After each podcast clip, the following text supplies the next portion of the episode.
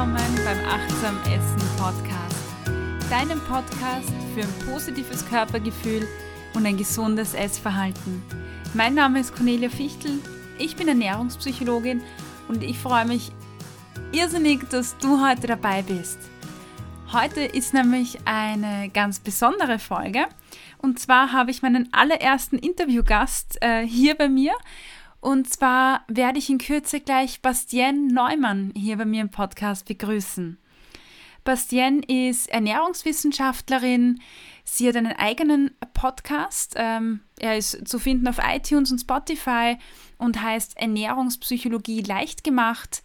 Ähm, sie widmet sich hier äh, auch der Ernährungspsychologie und den Themen, was eigentlich das Essverhalten beeinflusst und wie du dein Essverhalten besser verstehen lernst.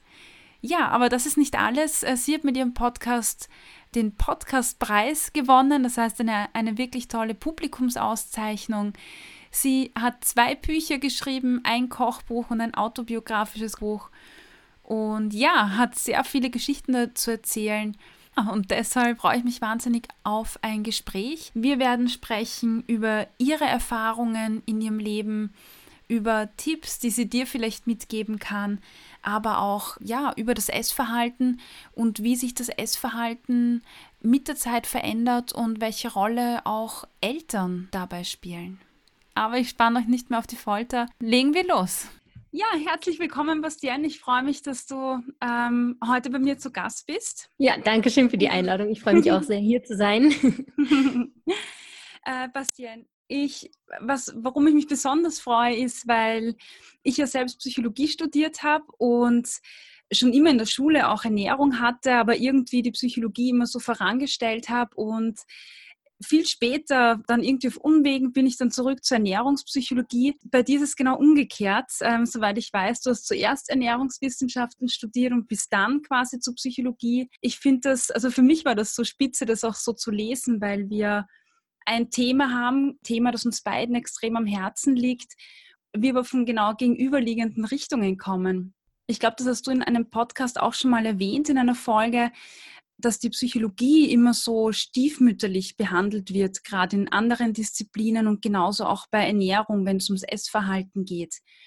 Und bei dir ist das eben nicht so. Also du hast für dich in deinem Podcast gesagt, na, ich, ich spezialisiere mich da auf die Ernährungspsychologie mit meinem Hintergrund und ja, das ist gleich meine erste Frage an dich. Das interessiert mich natürlich besonders. Warum gerade nur Ernährungspsychologie und nicht vielleicht äh, eine Kombination aus beiden?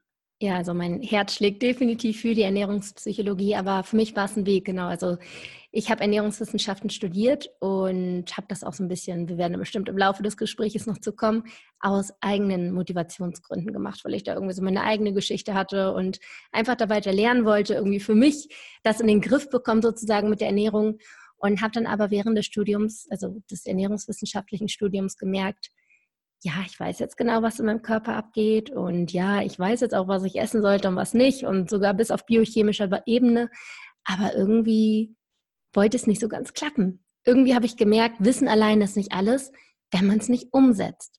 Und da mhm. habe ich mhm. mich dann immer mehr irgendwie gef selbst gefragt, warum setze ich es nicht um? Was mhm. hält mich davon ab? Und habe wirklich mein Ernährungsverhalten hinterfragt, habe wirklich mich selbst beobachtet, während ich quasi, ich konnte das wirklich wie aus der ähm, Vogelperspektive beobachten, wann meine Hand eigentlich zum Essen greift und das in den Mund steckt. Also es war wirklich so, was geht denn da gerade in mir vor? Warum tue ich das denn gerade? Und habe immer mehr hinterfragt, warum ist das mhm. eigentlich? Was bewirke ich mit dem Essen? Und das ist halt irgendwo dann Richtung Psychologie und habe da mhm. für mich unheimliche Aha-Momente gehabt, wo ich wirklich dachte, ah, okay, ist ja schön und gut, wenn man alles weiß, aber wenn man mhm. mit dem Essen vielleicht etwas kompensiert, etwas in seinem Leben, ich sag mal, ein bisschen betäubt, sag ich auch gerne, mhm dann äh, muss man einfach daran, weil Essen ist dann ja eigentlich nur dieses Trostpflaster, was man auf eine Wunde, auf ein Loch, das man irgendwo im Leben hat, draufklebt. Mhm. Und ich glaube, das ist bei ganz, ganz vielen Leuten der Fall, dass Essen einfach Mittel zum Zweck ist, aber sie ja. das einfach nicht so erkennen und dann immer nur denken, okay, ich esse einfach zu viel, ich bin zu undiszipliniert, ich bin zu faul, ich kriege es nicht mhm. hin, ich bin ein Verlierer und dann immer härter mit sich werden, aber dadurch immer weiter in diesen, diesen Teufelskreis kommen, denn eigentlich ist Essen ja nur die Bewältigungsstrategie gewesen. Ja. Das heißt, wenn die noch genommen wird, dann wird das Pflaster auch von der Wunde wieder abgerissen Mhm. und es ist wieder eine offene Wunde. Und wenn man sich dann nicht um die Wunde kümmert, sondern quasi noch eine neue Wunde dazu Mhm. ähm, bekommt, weil man sich selbst so Vorwürfe macht, dann ist das einfach eher kontraproduktiv. Und das musste ich für mich selbst so erkennen und habe es glücklicherweise erkannt. Also ich hatte auch ein bisschen Ernährungspsychologie tatsächlich in der Uni, ganz Mhm. oberflächlich, aber es hat gereicht für mich, um mich dafür zu sensibilisieren und ähm, Ja. damit 100 Prozent reinzusteigen. Und ja, jetzt ist es mein absolutes Herzensthema und ich habe mich auch wirklich nur einzig und allein der Ernährungspsychologie verschrieben. Ich sage mal, okay, es ist auch wichtig, dass es Leute gibt, die über das Was-Essen sprechen. Was ist gesund, was ist Mhm. nicht gesund. Aber das ist nicht mein Job. Dafür gibt es genug andere Leute, sag ich mal. Das ist auch ein Wissen, das sollte man schon wissen. Mhm. Ähm, ich sage immer, ich richte mich eher an die Leute, die dieses Grundlagenwissen haben. Die sollten wissen, dass Schwarzbrot besser oder ne, Schwarzbrot besser ist als Toastbrot oder so. Also so ein bisschen Ernährungswissen sollte da sein, weil sonst bringt es natürlich auch nichts. Also, ne? Aber ähm, ich richte mich dann vor allem die, an die, die es alle schon wissen, aber es nicht so schaffen, das dann umzusetzen. Mhm. Ja. Ja, spannende, spannende Gedanken, die du jetzt auch angesprochen hast. Ähm, aber das, was du sagst, ist, ist vor allem, wenn man das, also das Wissen ist, ist wichtig, äh, das zu Mhm. haben. Aber das alleine reicht nicht, weil ja vieles einfach auch Muster sind oder Strategien. Und das zu hinterfragen ist wichtig. Genau, also bei einigen würde ich sagen, reicht es sogar.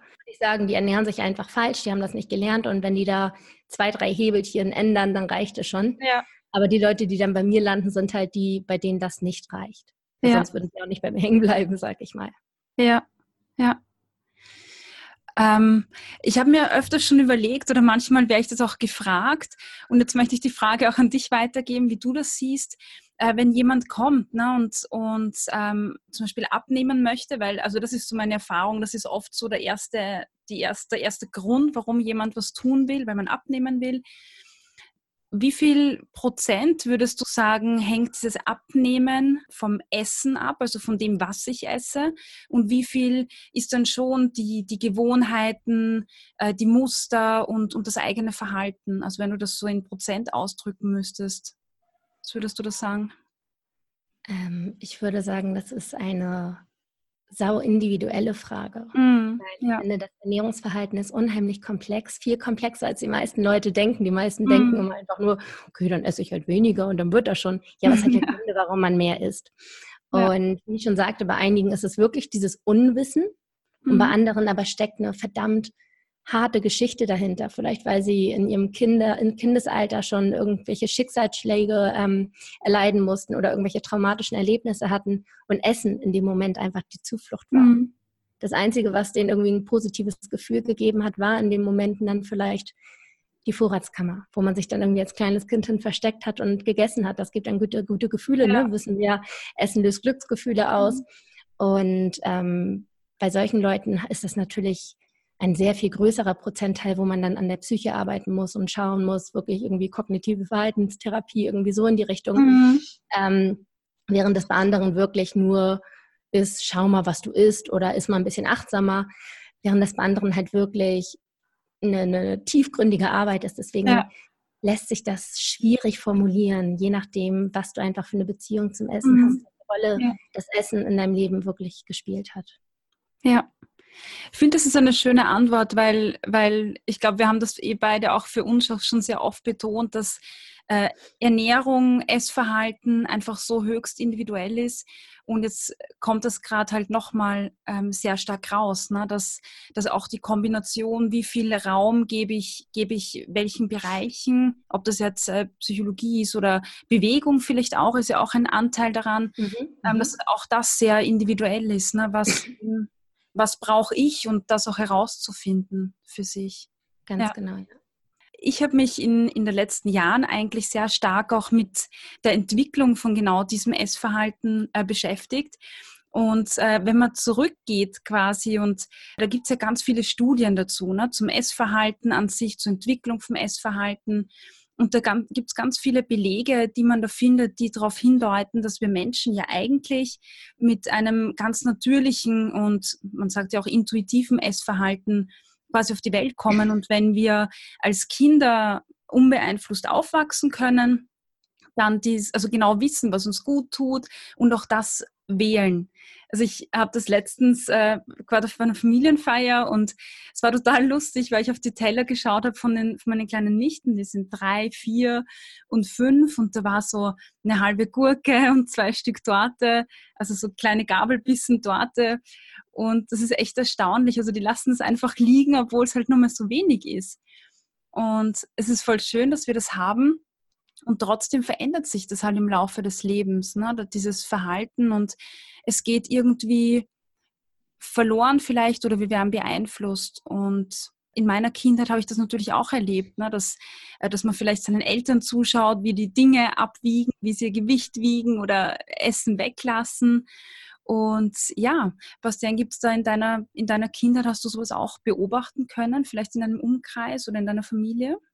Absolut. Also bei mir fing das rückblickend wirklich sehr, sehr früh an, dass ich schon ja, mein, mein Körper, meine Ernährung hinterfragt habe. Also gruseligerweise tatsächlich schon im Kindergarten erinnere ich mich an einzelne Geschichte, wow. wo wir im Sommer so eine Gartendusche im, im, im Kindergarten hatten und äh, dann alle ja, kleinen Kinder da irgendwie nackt runtergesprungen sind mhm. und ich mich in dem Moment wirklich auf der Toilette versteckt habe, weil ich äh, im Kindesalter Komplexe hatte, ähm, darunter zu gehen, nackt, mich wow. vor anderen Kindern zu zeigen. Mhm. Also ähm, fing sehr, sehr früh an, habe natürlich jetzt auch so hinterfragt, warum war das so? Mhm. Und ähm, ich liebe meine Mama wirklich über alles und sie ist die beste Mama der Welt, aber ähm, ähm, meine Mama hat sich halt auch schon, seitdem ich denken kann, immer damit auseinandergesetzt. Und klar, irgendwie hat sie auch drei Kinder bekommen und dann auch ein bisschen natürlich zugenommen, gehört irgendwo bei vielen dazu und sich danach natürlich dann mit ihrem Gewicht auseinandergesetzt. Mhm. Also, obwohl sie das überhaupt gar nicht für uns irgendwie, ähm, also unser Ernährungs, unsere Ernährungsauswahl hat sie jetzt nicht irgendwie eingegrenzt, aber natürlich ist die Mama immer eine Vorbildsfunktion. Ja. Und wenn man dann irgendwie merkt, dass die eigene Mutter sowas hinterfragt und äh, vielleicht da Diäten macht und anders isst und immer gesondert ist und man auch mitbekommt, warum, weil irgendwie der Körper damit zusammenhängt. Mhm. Ich glaube, das kriegt man schon wirklich im jüngsten Alter mit, also ja. schon sehr, sehr früh. Also da definitiv. Und dann habe ich mit sechs Jahren mit dem Judo angefangen und bin in einem Verein gelandet, der sehr leistungsorientiert war, was mhm. ich auch mhm. sehr mochte, weil ich irgendwie auch schon immer sehr ehrgeizig war und bin da auch total drin aufgegangen, aber da kämpft man halt in Gewichtsklassen. Das mhm. heißt, ich wurde, seitdem ich ein kleiner Stöpsel war, mehrmals die Woche gewogen und je nachdem, welches, also von meinem Trainer, und je nachdem, äh, welches Gewicht ich hatte, bei welchem Turnier ich in welcher Gewichtsklasse antreten sollte, äh, sollte ich abnehmen, zunehmen oder mein Gewicht halten. Und das war zwar noch ohne Druck, war eher so, das wäre doch ganz gut, wenn du bei dem Turnier in der Gewichtsklasse antreten könntest. Hätten, haben wir noch keine in unserem Verein. Und ich habe mir das sehr zu Herzen genommen und habe dann wirklich früh irgendwie schon heimlich mein Schulbrot mhm. weggeschmissen. Also ich habe immer mein Ernährungsverhalten irgendwie von außen beeinflusst, um etwas zu erreichen. Entweder halt das Gewicht beim Judo oder natürlich auch ja, dann irgendwo der Körper, ne? wo mhm. man dann irgendwann Einfluss nehmen wollte. Also ja, das war schon bei mir sehr früh der Fall. Mhm. Wow, das heißt, es war, also waren wirklich auch so wirklich Aussagen und auch Verhaltensweisen von, ich sag mal, Erwachsenen damals, ne, von Betreuungspersonen, Bezugspersonen auch, wo das auch aktiv bei dir quasi auch gefördert worden ist, ne, dieses ja, Verhalten natürlich oder dass du da mehr auf dein Gewicht schaust oder was du isst oder was du wiegst genau. auch. Ne? Genau, genau. Und ich war halt immer ähm, ja, so meine Entwicklung, sag ich mal, ein bisschen voraus. Ich war meist immer einen halben oder einen Kopf größer als Leute in meinem Alter. Mhm. Ähm, gar nicht dick, aber ich habe mich dadurch, dass ich einfach so viel, also größer war, was inzwischen nicht mehr der Fall ist, ich bin irgendwann mal stecken ähm, aber habe ich mich immer so, so massig gefühlt. Dann haben, ne, habe ich dann irgendwie vielleicht bis 28 Kilo gekämpft und die anderen in meinem Alter nur bis 20 Kilo, äh, dann in den jungen Jahren natürlich. Ne? Und dadurch hat man sich einfach immer so, ja, massig trifft es eigentlich ganz gut gefühlt. Das war jetzt gar nicht unbedingt nur das Gewicht, aber unter anderem auch. Und wenn man dann immer irgendwie die schwerste war, wenn man dann auch Mannschaftsmeisterschaften hatte und das war dann auch so nach Gewicht aufgestellt äh, und man immer am Ende stand quasi, weil man die schwerste, aber auch die größte war, dann macht das was mit ein. Also ich hatte dann immer so das Gefühl, also von vornherein schon irgendwie, ich bin zu viel, ich bin nicht normal. Ja. Mhm. Ja. Ja, also das kann ich mir vorstellen. Ich war mal in so einer Turngruppe und in, ja, es waren so Ballspiele und ich war überhaupt nicht gut und ich war immer die Letzte. Ne? Es waren immer alle, alle werden dann ausgewählt und man sitzt dann irgendwie am Rand als Einzige und keiner will einen und das war für mich auch immer so, ja, also es war kein schönes Gefühl. Mhm, ja. Das Spannende ist, es hat, es hat mich so im Nachhinein schon geprägt, weil bei diesen, wenn ich Gruppen habe, wo, wo man die Leute aufteilen muss, dann mache ich das jetzt gezielt anders. Ne? Ich, ich versuche da irgendwie eine andere Dynamik reinzubringen und gibt es von dir auch Tipps oder Inputs, die du genau solchen Betreuern oder Erwachsenen mitgeben würdest, die in so einem Kontext mit Kindern arbeiten? Ich finde es halt schwierig, wenn man Kindern schon das Gefühl gibt, irgendwie falsch zu sein oder mhm. nicht genug zu sein, schlecht zu sein, auch wenn das gar nicht böse gemeint ist, weil zum Beispiel in diesem Judo-Kontext äh, meine Eltern waren da super unterstützend und ich habe auch die Wettkämpfe geliebt und bin dann tatsächlich im, im Laufe der Jahre noch Richtung Leistungssport auch gegangen. Also es wurde wirklich noch ähm, ein sehr ehrgeiziges Ding, eine sehr ehrgeizige Kiste. Ähm, und dann hat meine Mutter zum Beispiel manchmal auch so geguckt, was ich dann esse. Ich erinnere mich zum Beispiel, da waren wir auf der Hochzeit von meiner Tante, lass mich vielleicht acht Jahre oder so gewesen sein. Mhm. Da hatten wir so eine Ecke für meine Geschwister und Cousinen und Cousins und alle, ne? also so die Kinderecke und da standen dann so ein bisschen, ein bisschen Goldbeeren und ne, so, so Naschkrams und Chips. Mhm. Und alle haben da hingegriffen und dann kam meine Mama irgendwann vorbei und guckt mich an und sagt so, was die, während ich so gerade meine Hand rausstrecke oh, und was nee. nehmen. Und meine Hand so ganz langsam zurückging. Und was habe ich dann im nächsten Schritt gemacht, als sie nicht geguckt hat, habe ich eine dicke Hand genommen, mir in meine ja. Tasche gesteckt. Und immer wenn sie nicht geguckt habe, habe ich es ganz schnell in meinen Mund gesteckt. Also ja. ne, so, so, fängt dann irgendwie dieses ungesunde Essverhalten an, dieses heimliche Essen plötzlich. Mhm. Plötzlich, mhm. weil es verboten ist, will man es unbedingt. Und ähm, es war absolut lieb gemeint, keine Frage. Und ich, ne? Ja. Aber so dieses Kindern irgendwie eine bestimmte Rolle zukommen zu lassen, auch wenn sie es gut meinen, das ist ziemlich schwierig. Also ja, da, da sagst du schon was ganz Wertvolles, wenn man halt ja Kindern irgendwie so probiert, irgendwie eine Gleichberechtigung zu geben, irgendwie, dass keiner irgendwie besonders gut oder besonders schlecht ist oder bei einem irgendwo ein besonderes Augenmerk darauf gelegt werden mhm. sollte. Zumindest nicht so auffällig den Kindern das zeigen, ja. Ich glaube, dass das ähm, gerade auch so Themen sind oder eben so, so, Ereignisse sind, die, so wie du auch sagst, auch wenn man es nicht böse meint, die halt Kinder trotzdem extrem prägen. Es müssen ja auch nicht so, so, so extreme Sachen sein. Ne? Es können ja auch ganz dezente Dinge sein. Aber trotzdem sind das Dinge, die man, die man sich vielleicht mitnimmt, auch unbewusst und wo man sich dann identifiziert. Und gerade Frauen in unserer Gesellschaft, ähm, ja, die tendieren auch irgendwie ganz viele dazu, sich über Leistung zu definieren, über, über Gewicht vielleicht, über Kleidergrößen. Und ja, dann will man da vielleicht auch wieder rauskommen. Und äh, ich habe mal gehört bei dir, auch in einer Folge, in einem Podcast, ähm, dass du erwähnt, dass du in, in dann nach einer Sportverletzung, glaube ich, war das, äh, quasi aufhören musstest mit dem Leistungssport mal und dass du dann da in der Zeit auch zugenommen hast, dass du eine Sportpause hattest und dann langsam in, in so ein Abnehmding, in diese Abnehmschiene reingerutscht bist. Und äh, ich glaube, dass es sehr vielen Frauen so geht, dass man da vielleicht unbewusst reinschlittert am Anfang, dass es so Step by Step geht, ohne dass man es jetzt gerade so mitbekommt. Und jetzt ähm, Vielleicht kannst du mal beschreiben, wie dir das passiert ist, also wie, wie du da reingestolpert bist und wie einem das vielleicht auffallen könnte, dass man da gerade mittendrin steckt. Mhm. Also so aus Versehen reingestolpert war das dann doch nicht bei mir. Also dadurch, mhm. wie gesagt, dass ich seitdem ich klein auf war, irgendwie immer mit dem Essen zu tun hatte, durch diese Gewichtskategorien, in denen man gekämpft hat, war das bei mir schon mein Leben lang ein Thema. Aber ich hatte halt, solange ich noch aktiv im Sport war, immer diese externe Kontrolle durch meinen Trainer. Ich hatte halt immer diese Kontrolle, ähm, durfte mich nur in einem bestimmten Rahmen bewegen und wenn ich drüber war, dann musste ich halt radikal wieder abnehmen sozusagen. Und habe das auch gemacht, also wirklich mit Hungern und allem drum und dran. Und wenn ich am nächsten Tag noch Gewicht machen musste, bin ich schlafen gegangen mit drei Hosen, zwei Pullis, Handschuh, Mütze, Schal, um nochmal auszuschwitzen. Also ganz, ganz, ganz abwegige Dinge habe ich da gemacht. Ähm, Deswegen hatte ich zwar in dem Moment, war das jetzt noch nicht so, dass ich so krass mit dem Übergewicht zu kämpfen hatte, weil ich halt irgendwie noch in diesem festgesteckten Rahmen war, aber es war halt schon irgendwie immer Thema in meinem Leben und dadurch habe ich halt ja nie eine gesunde Beziehung zum Essen aufgebaut. Also ich mhm. habe nie mich so ernährt, dass ich irgendwie aufgehört habe zu essen, wenn ich satt bin und äh, gegessen habe, wenn ich hungrig war, sondern es war immer Gewicht gesteuert.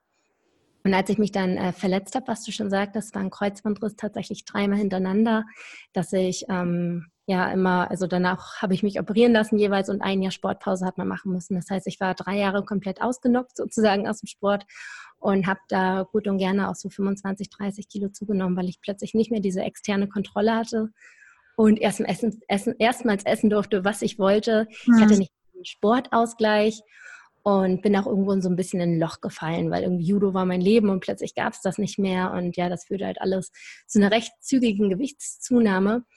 Und da fing es dann richtig doll an. Also da bin ich dann, ich sag mal, was du eben meintest, reingerutscht, aber es war, es hatte schon lange angebahnt irgendwo. Mhm, ja. Und da bin ich halt so total in diesen, diese Diätgeschichte reingerutscht, weil ich irgendwie mich total machtlos gefühlt habe. Es war irgendwie, ähm, ja, ich war da 16 Jahre alt, da ist man ja irgendwie auch noch so auf Identitätssuche und Judo und dieses sportlich sein, das war meine Identität. Irgendwie, wenn man in der Schule über mich gesprochen hat und dann, ah, wer war diese Bastian nochmal? Ah ja, stimmt, das Judo-Mädchen. So, ich war immer die sportlichste aus der Klasse. Das war irgendwie so das, womit ich mich ähm, ja identifiziert habe. Mhm. Und das fiel mir enorm schwer, als das dann weg war. Wer, wer bin ich denn denn jetzt, wenn ich jetzt plötzlich irgendwie zunehme und das nicht mehr mein Aushängeschild ist, was man natürlich nicht braucht. Ne? Aber in dem Alter ja. hängt man sich so daran fest. Ja, klar. Ja. Und deswegen habe ich wirklich wie wild probiert abzunehmen, habe sämtliche Diäten von A bis Z ausprobiert, habe ganz, ganz schlimme Dinge meinem Körper angetan. Also wirklich ähm, alles andere als gesund. Also ähm, ja, also bei mir war es schon recht, recht deutlich wahrnehmbar, sag ich mal, weil ich wirklich 80 Prozent meines Lebens da ungefähr rein investiert habe in dieser Zeit und dann ja letztendlich sogar Ernährungswissenschaften noch studiert habe. Mhm. Ähm, aber wie merkt man das jetzt generell? Lässt sich natürlich auch wieder schwierig sagen, weil man natürlich immer nicht weiß, was ein Ausmaß man da hat. Aber generell, wenn man so dieses Gefühl hat, man richtet sein Ernährungsverhalten nur noch nach irgendwelchen Diätregeln. Mhm. Man arbeitet gar nicht mehr mit seinem Körper zusammen, man ähm, ignoriert den Hunger, beziehungsweise man ist sogar stolz darauf, hungrig zu sein. Das war bei mir ja. so, wenn Hunger kam, dann war ich so, ja, und jetzt weiter, jetzt, jetzt macht es erst Sinn. Also wenn man da irgendwie so auf den Körper, auf gut Deutsch gesagt, wirklich scheißt und nur noch nach diesen Diätregeln lebt, von wegen, oh, jetzt ist es 18 Uhr, jetzt darf ich nichts mehr essen, obwohl der Magen knurrt, dann sollte man sich vielleicht überlegen, bin ich gerade wirklich auf dem richtigen Weg also es braucht dann schon auch sehr viel Mut, das auch äh, zuzugeben. Ne? Also weil ähm, auch wenn man darauf angesprochen wird, ne, es ist ja oft so, dass man sich ja trotzdem irgendwie Ausreden sucht, warum das nicht stimmt und warum man ja trotzdem noch ein gesundes Essverhalten hat. Und manchmal, man liest ja auch oder man bekommt ja vielleicht auch mal so Tipps mit und so wie du sagst, also es gibt ja auch Leute, die, die wiegen sich ja vielleicht fünfmal am Tag. Ich hatte da letztens einen Coaching-Klient, der sich sehr häufig pro Tag wiegt. Es sind so, so die ersten Schritte auch mal wegzukommen von, von so ja, Regeln vielleicht oder wegzukommen von, von der Waage auch. Also dass man lernt, sich nicht über so Dinge wie, wie Zahlen oder Kleidergrößen zu definieren, sondern da auch ein bisschen Abstand nimmt, einfach Schritt für Schritt. Also es geht ja eh nicht von heute auf morgen, aber ähm, ich glaube, du verwendest auch keine Waage mehr, also zumindest nicht mehr aktiv. Es ist, also ich glaube, dass es am Anfang schon extrem Angst machen kann, also diese Waage jetzt einfach so wegzulassen, weil es ja doch irgendwie eine Kontrolle ist. Und wenn man die jetzt einfach weglässt, dann macht das schon Angst. Ne? Man hat ja keine Kontrolle mehr dann. Und was macht man dann? Mhm. Ja, wie, wie war das bei dir? Wie bist du das angegangen für dich? Also ich war auch ein absoluter Wagenliebhaber. Ich, äh, ja klar, durch Judo geprägt natürlich, war ich irgendwie jahrelang quasi fast gezwungen, mich tagtäglich zu wiegen, weil ich musste ja irgendwie mein Gewicht hinkriegen für die Wettkämpfe.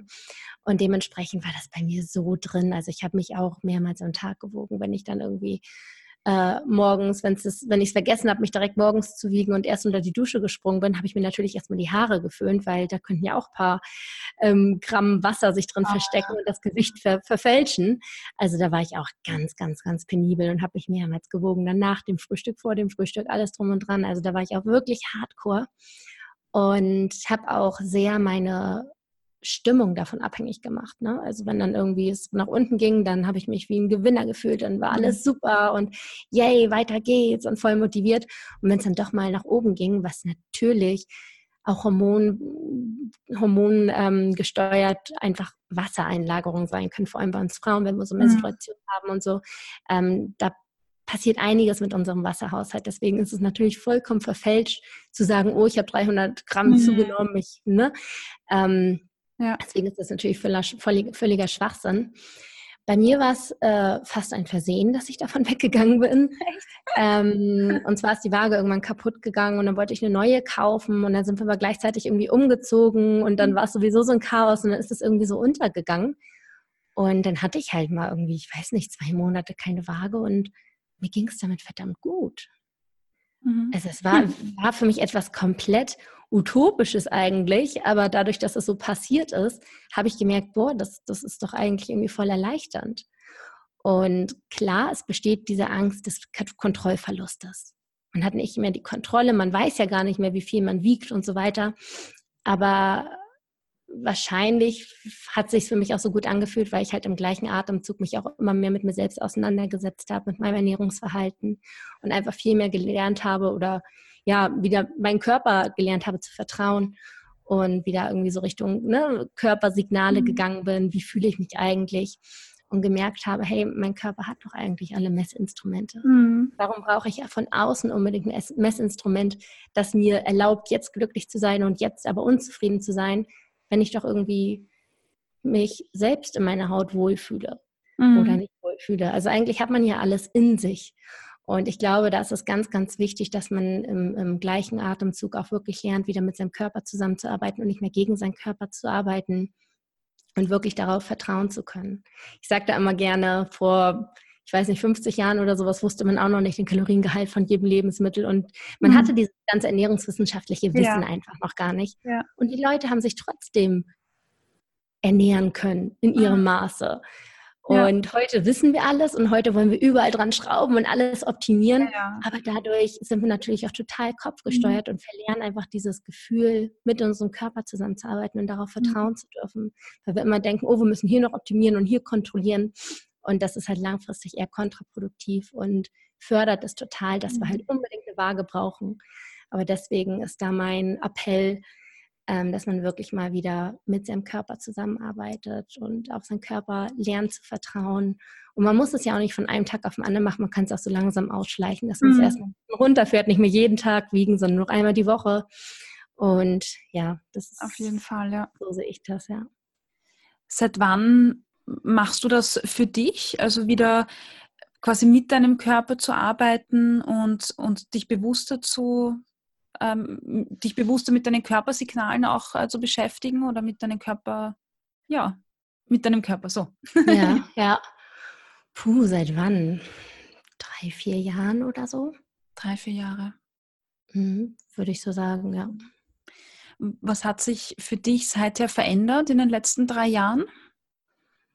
Eine ganze, ganze, ganze Menge. Also wie gesagt, ich komme aus dem Leistungssport und ich war immer sehr, ein sehr getriebener Mensch. Ich war immer so sehr leistungsorientiert, sehr pow, sehr, wie soll ich sagen, dieses, dieses, ich habe es geliebt, diszipliniert zu sein. Ich habe es geliebt, hart zu mir zu sein. Also ähm, wenn irgendwo eine Diät stand äh, und da dann äh, die Aussage war, in zwei Wochen fünf Kilo abnehmen, dann habe ich gesagt, ha, und ich werde dir zeigen, ich kann auch acht. Also ich habe immer probiert, alles zu toppen. Ich wollte immer höher, schneller, weiter, besser.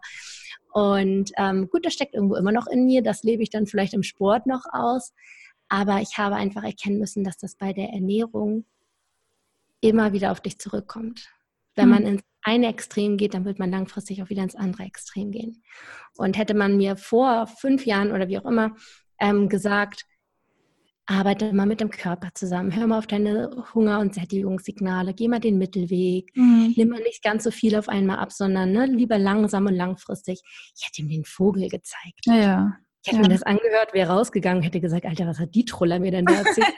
also ähm, das hat bei mir lange gedauert, dass ich diesen falschen Stolz ablege, weil ich irgendwie mhm. immer der Überzeugung war, ich muss schneller und besser und verbissener sein. Und ja, das ist in der Ernährung einfach kontraproduktiv, weil die Ernährung ist irgendwo in unserem Körper, vor allem durch Hormone, sehr genau gesteuert. Mhm. Der Körper ist wirklich so ausgelegt, dass er uns vermitteln kann, was er braucht, wann er ja. was braucht, wie viel mhm. er braucht. Also wenn man da wirklich mal hinhört, dann, dann merkt man, man braucht da gar nicht mehr so krass einzugreifen. Ja. ja. Und wenn man dann da eingreift, dann bringt man das eigentlich fast nur ins Ungleichgewicht sozusagen. Mhm. Dass das dann zu Heißhunger kommt, ne? dass ich dann irgendwie so drauf war, dass ich gesagt habe, ich will noch mehr abnehmen und dann richtig gehungert habe. Mhm. Natürlich kommt dann der Heißhunger. Und natürlich nehme ich dann auch wieder zu. Ja. Aber diese Einsicht musste erstmal kommen und ich glaube, das war für mich so das Größte, was sich verändert hat, diesen falschen Stolz abzulegen, dass ich ja so hart und so cool bin und so tough und zu sagen, ja, bei der Ernährung ist es wahrscheinlich der richtige Weg, da wirklich einen mhm. Gang runterzufahren und wirklich mit mir zu arbeiten, anstatt gegen mich. Mhm. Ja. Ich, ich kenne das von mir. Ich mache das jetzt auch seit, ja, auch so seit drei, drei Jahren, würde ich jetzt meinen. Und ähm, ich glaube, das, was sich für mich am meisten verändert hat, ist, ist auch so diese ähm, Erleichterung, die, die da ist. Also die, diese, dieses entspannte Herangehen an ja, Ernährung, an meinen Körper, an Situationen. Also es hat viel auch mit, ja, mit Annehmen auch zu tun, so wie, wie du auch erwähnt hast jetzt. Also es, es ist alles irgendwie entspannter und leichter.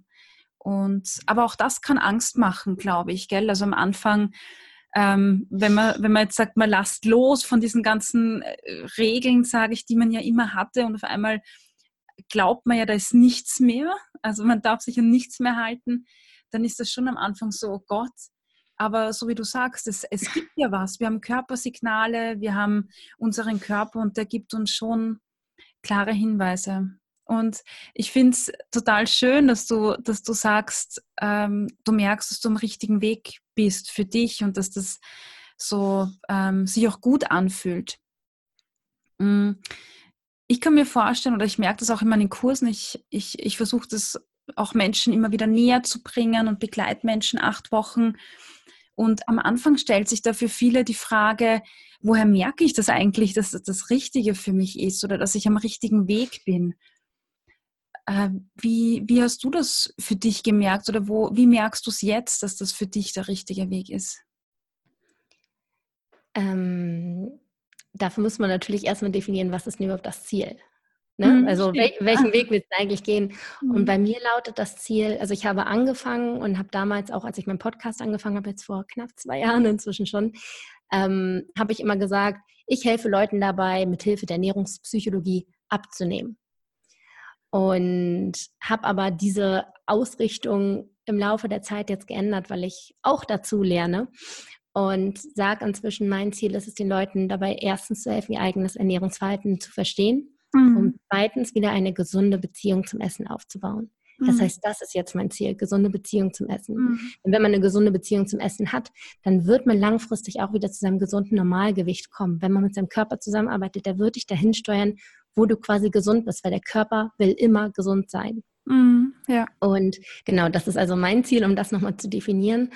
Und da merke ich für mich, dass ich auf, der, auf dem richtigen Weg bin, weil ich einfach das Gefühl habe, wieder eine gesunde Beziehung zum Essen zu haben. Mhm. Dass ich das Essen nicht mehr nutze, um etwas damit zu kompensieren oder, also bei mir war es zum Beispiel lange so, dass ich total in dieser Schleife des Belohnungsessens drin war, weil ich habe das früher auch so irgendwie gelernt. Bei den Wettkämpfen war es immer so hungern, hungern, hungern, bis man auf die Waage ist vor dem Turnier, dann mhm. wurde man eingewogen, hat ein Häkchen bekommen und danach durfte man endlich essen. Sollte man sogar, damit man Energie hat, um auf die Matte zu gehen und zu kämpfen. Und da wurde ich dann mit Essen sozusagen belohnt. Und das war bei mir total drin. Mhm. Das heißt, Belohnungsessen, äh, Stressessen, emotionales Essen, also all diese Dinge, die eigentlich nichts mit dem Essen an sich zu tun haben, mit der Ernährung, sondern eher Sinn, Mittel zum Zweck sind sozusagen. Mhm. Und solange man das ganz, ganz wesentlich betreibt, ist das meiner Ansicht nach keine so gesunde Beziehung zum Essen, weil du dann ja das Essen sozusagen nutzt, um etwas anderes damit zu erreichen. Und das habe ich für mich mit der Zeit alles auflösen können, mhm. wo ich auch viel an mir gearbeitet habe, ähm, mir da meinen kleinen Methoden, Methodenkoffer angeeignet habe, wie ich damit umgehen kann dann. Ähm, also war wirklich viel Persönlichkeitsarbeit sozusagen. Und dadurch habe ich es aber für mich geschafft, das Essen nicht mehr zu brauchen, um etwas anderes zu bewirken, sondern ich bin jetzt an dem Punkt, wo ich wirklich Hunger habe und dann esse ich. Und wenn ich mhm. satt bin, höre ich auf. Und das ist für mich das, was ich bezeichne als eine gesunde Beziehung zum Essen. Und da das bei mir der Fall ist, ähm, ich sag mal 80-20. Ne? Also auch nicht immer, jeder ist irgendwo ein emotionaler Esser und wird es immer bleiben. Und das mhm. ist auch vollkommen in Ordnung. Also das nochmal dazu gesagt, das ist nicht alles schwarz-weiß ja. und muss nicht perfekt sein. Ab und zu ist es völlig okay, aber wenn du das Gefühl hast, irgendwie es wenigstens dabei wahrzunehmen, mhm. das ist auch schon mal was Großes dann ist das schon mal verdammt gut. Also mein Lieblingsspruch in diesem Zusammenhang ist halt auch immer, wenn Hunger nicht das Problem ist, dann ist Essen nicht die Lösung. Das heißt, wenn du diesen Essimpuls hast und merkst, du bist aber gar nicht hungrig, dann ist Essen nicht die wirkliche Lösung, sondern nur irgendwie ein Mittel, um das mhm. zu betäuben, um das zu bewältigen. Und wenn du da so ein bisschen hinterkommst, dann ist das für mich schon ähm, absolut ein Zeichen dafür, dass du auf dem richtigen Weg bist. Mhm. Ja, schön. Absolut. Ja, das heißt, du arbeitest jetzt schon seit einiger Zeit dran, an deinem, ähm, an, an deinem Körpergefühl auch, quasi auf deinen Körper zu hören, und bist ja irgendwie schon äh, Expertin darin, Expertin für dich, für deine Signale, für deinen Körper. Ähm, Gibt es trotzdem Situationen für dich, wo du sagst, äh, ah, das, ist, das sind trotzdem noch so die Punkte, die mir schwer fallen oder da, da arbeite ich noch immer dran? Oder ist für dich alles äh, ja, gelöst? sage ich mal? ähm, bei mir ist das immer so ein bisschen situationsabhängig. Also wenn irgendwie gerade alles glatt läuft in meinem Leben, dann läuft es irgendwie auch in der Ernährung ziemlich glatt, sag ich mal. Mhm. Wenn aber gerade mal so Stresssituationen sind, wenn man, also ich war jetzt gerade zum Beispiel zwei Monate lang auf Workshop-Tour durch Deutschland und Schweiz und da bin ich halt unglaublich viel gereist. Das heißt, ich hatte nicht so meinen Alltag, wo ich irgendwie weiß, mhm. wo ich was habe, sondern ich war viel unterwegs, habe viel auch to go gegessen, weil ich einfach keine Küche hatte.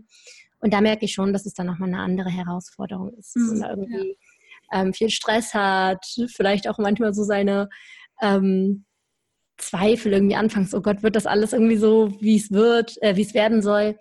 Ähm, also ich merke einfach klar, wenn ich, wenn es irgendwie herausfordernde Situationen sind, dann ist Essen irgendwie dann doch schon noch, also irgendwo steckt das dann doch noch in einem drin, in mir ja. zumindest, ja. so das beruhigende Ding. Ähm, das nehme ich wahr und das erlaube ich mir auch dann ein Stück weit, weil das ist okay ein Stück weit. Aber mhm. wenn, dann mache ich es halt wirklich ganz, ganz, ganz bewusst. Und wenn ich das wirklich ganz bewusst mache und mit Zeit dafür nehme und das richtig achtsam mache und wirklich auch genieße und mir währenddessen sage, hey, das ist jetzt vielleicht auch mal gerade dein Trostpflaster und das ist okay, mhm. dann reicht es vielleicht auch erstmal. Anstatt wenn man das die ganze Zeit unbewusst macht und andauernd irgendwie braucht, äh, das Gefühl hat, ich brauche was, ich brauche was, ich brauche was, mhm. und das immer nebenbei und ständig macht, dann ist es bei mir so, dass es irgendwie gar nichts bringt. Also wenn ich mich dann einmal hinsetze und sage, okay, und das ist jetzt vollkommen in Ordnung, mhm. ich bin auch nur ein Mensch, aber das dann halt wirklich ganz achtsam mache, dann ähm, hilft mir das schon enorm. Mhm. Ja. Das ist doch eine Sache, die, die mir extrem wichtig ist, auch weiterzugeben.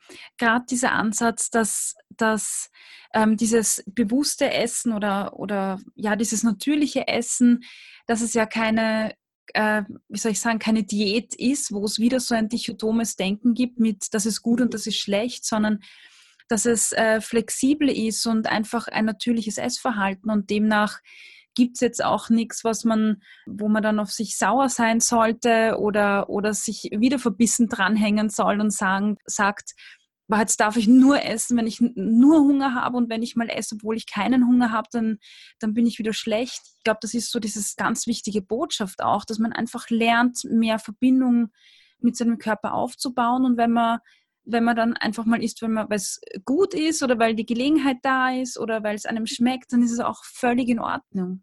Das genau, absolut. Ja, das werde ich auch immer häufig gefragt, so, ja, aber wenn ich dann nur nach, nach Hunger und Sättigung esse, darf ich mir dann nie wieder irgendwie Geburtstagskuchen erlauben? Ja. natürlich darfst du das. Also, ne, das sage ich ja auch nochmal gesagt, das ist natürlich so die, das Grundding, sag ich mal, für den Alltag, aber man darf immer links und rechts davon ab. Absolut darfst du noch deinen Geburtstagkuchen.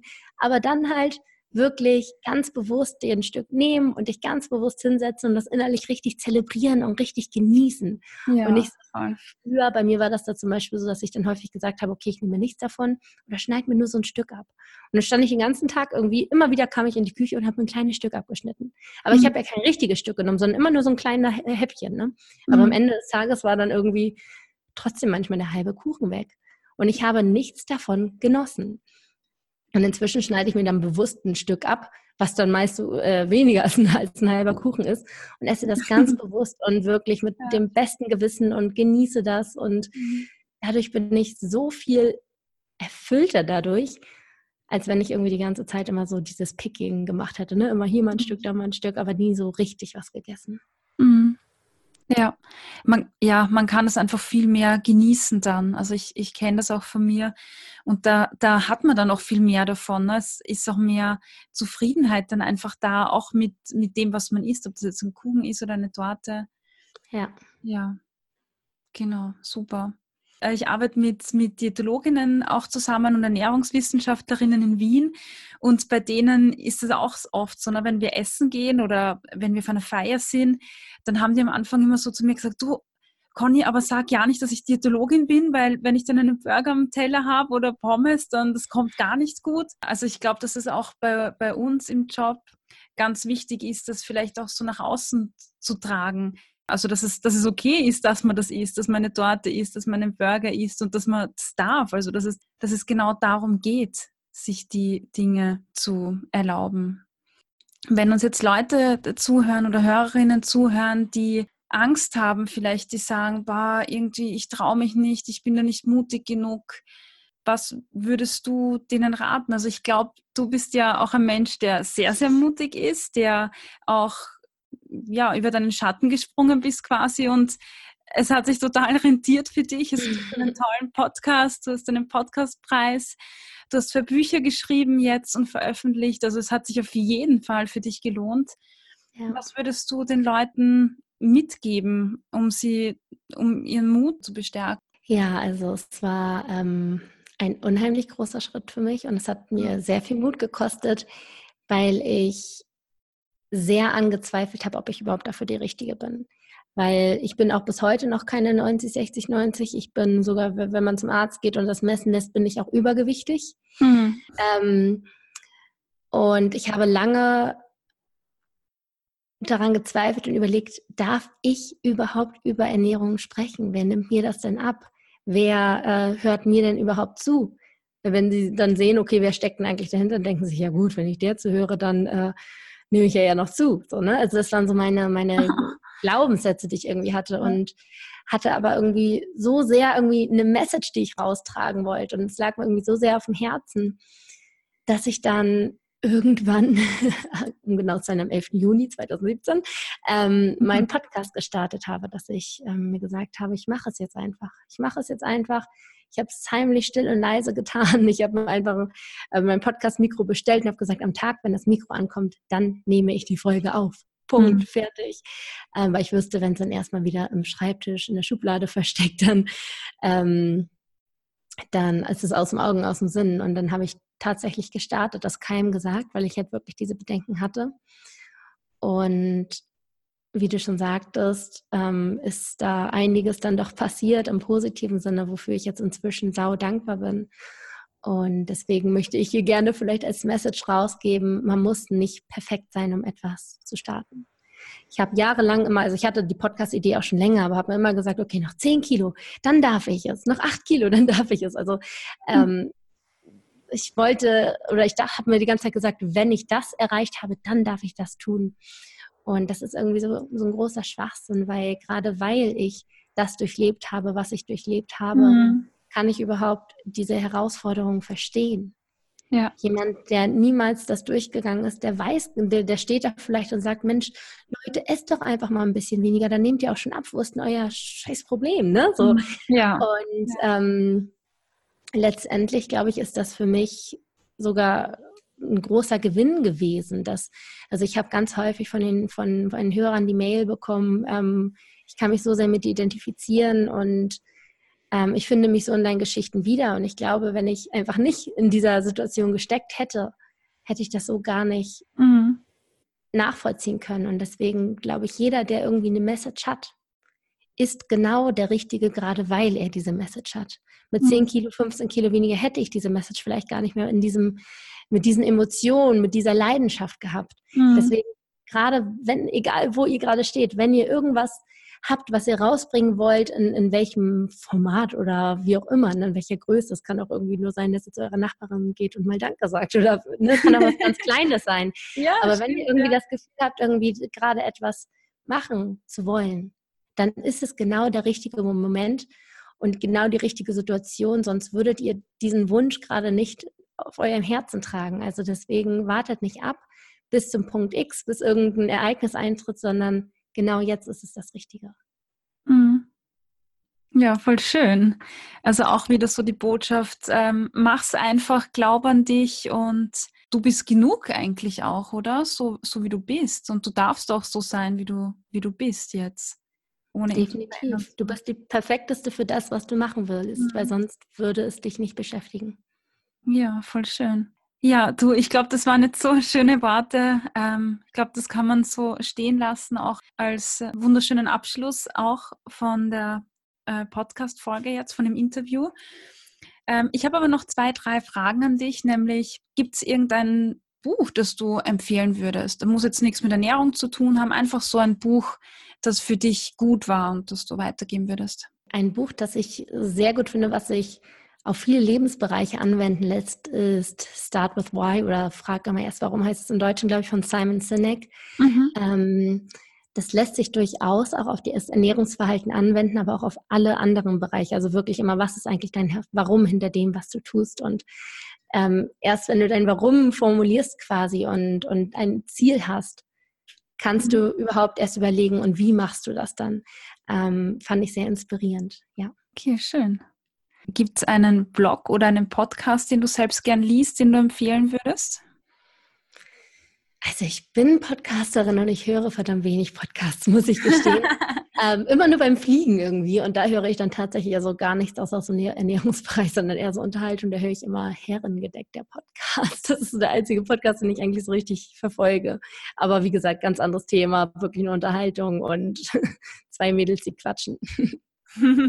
Was war für dich dein schönstes Erlebnis bis jetzt in deiner Podcaster-Autoren-Karriere? Wow, die letzten zwei Monate der Workshop-Tour waren sehr intensiv mit sehr, sehr vielen schönen Erlebnissen. Da jetzt eins rauspicken. Mhm. Also eigentlich war für mich immer so der schönste Moment, ähm, wo Leute irgendwie sich selbst die Wahrheit eingestanden haben. Also es gibt, mhm. es ist ganz häufig so, dass gerade in Sachen Ernährung, das ist ein super Tabuthema, dass man sich selbst da so ein bisschen betrügt, sozusagen, ne? dass man sich mhm. selbst irgendwie nicht eingesteht, wie es eigentlich ist. Und die schönsten Momente, emotionalsten Momente, traurigsten Momente, aber auch irgendwie gleichzeitig schönste Momente, wenn man gemerkt hat, dass es da irgendwie Klick macht, war da, wo Leute sich wirklich selbst eingestanden haben, irgendwie, was eigentlich deren Knackpunkte im Leben sind, was sie mhm. eigentlich mit der Ernährung vielleicht kompensieren. Also einfach mhm. dieses, sich selbst etwas einzugestehen, die Hüllen fallen zu lassen. Mhm. Eine Frage noch. Ich ja. habe mal mitbekommen, dass du äh, gerne auch sprichst, vor Leuten sprichst, nicht nur hinter Mikro, sondern also hinterm Bildschirm, sondern auch äh, vor größeren, größerem Publikum, das du auch sehen kannst. Äh, Gibt es irgendein Event, wo du sagst, da möchte ich hin und wenn ich das habe, dann, ja, dann kann ich sowas richtig Großes für mich abhalten? Ja, schön, dass du das sagst. Absolut. Also ich liebe es, also Speaking ist es ja unterm Strich, ne? Mhm. Ähm, ich liebe es, von Leuten zu sprechen und irgendwie auch ähm, ja die Möglichkeit zu haben, mein Herzensthema quasi ähm, so ganz offline in Veranstaltungen an die Menschen zu bringen. Ich glaube, mein, mein mitgrößte Bühne, wo ich hin will, ist äh, einen TED-Talk zu halten. Ja. das äh, fände ich sehr, sehr cool und steht auf jeden Fall auf meiner Bucketlist. Und ich hoffe, dass es vielleicht auch bald schon möglich ist. Ähm, ja, das wäre für mich eine verdammt coole Sache. Ja, schön. Ambitionierte Ziele, ja, die soll man ja. haben. Das ist gut. Ähm, ja, Bastian, ich, ich danke dir für das, für das wirklich tolle Interview. Ich habe mich, ähm, ja, ich habe das eh schon mehrmals gesagt, ich freue mich wahnsinnig mit dir zu reden, nämlich ähm, auch mit einer Kollegin zu reden, die quasi auch äh, dasselbe Herzensthema hat, die, die so viel Wichtigkeit drin sieht, ja, Leute dabei zur Unterstützung, ihr Essverhalten zu äh, verstehen, wieder zu einem positiven Körpergefühl, zum guten Essverhalten äh, zurückzukommen. Und ja, ich schätze es total, den, den Austausch mit dir, hat mich irrsinnig gefreut und ja, nochmal danke, schön, dass du da warst. Vielen Dank auch von meiner Seite, es hat mir mega Spaß gemacht. So, das war das Interview mit Bastien. Wenn du dich fragst, wo du sie findest, äh, dann steig einfach ein online unter www.bastien-neumann.de. Dort findest du alle Informationen zu ihrer Arbeit, zu ihrem Podcast Und sollte sie einen TED Talk machen, findest du das sicher auch auf der Homepage. Mich findest du, wie du weißt, unter www.corneliafichtel.at. Ich freue mich, dass du dabei warst. Danke für dein Interesse und ja, bis bald.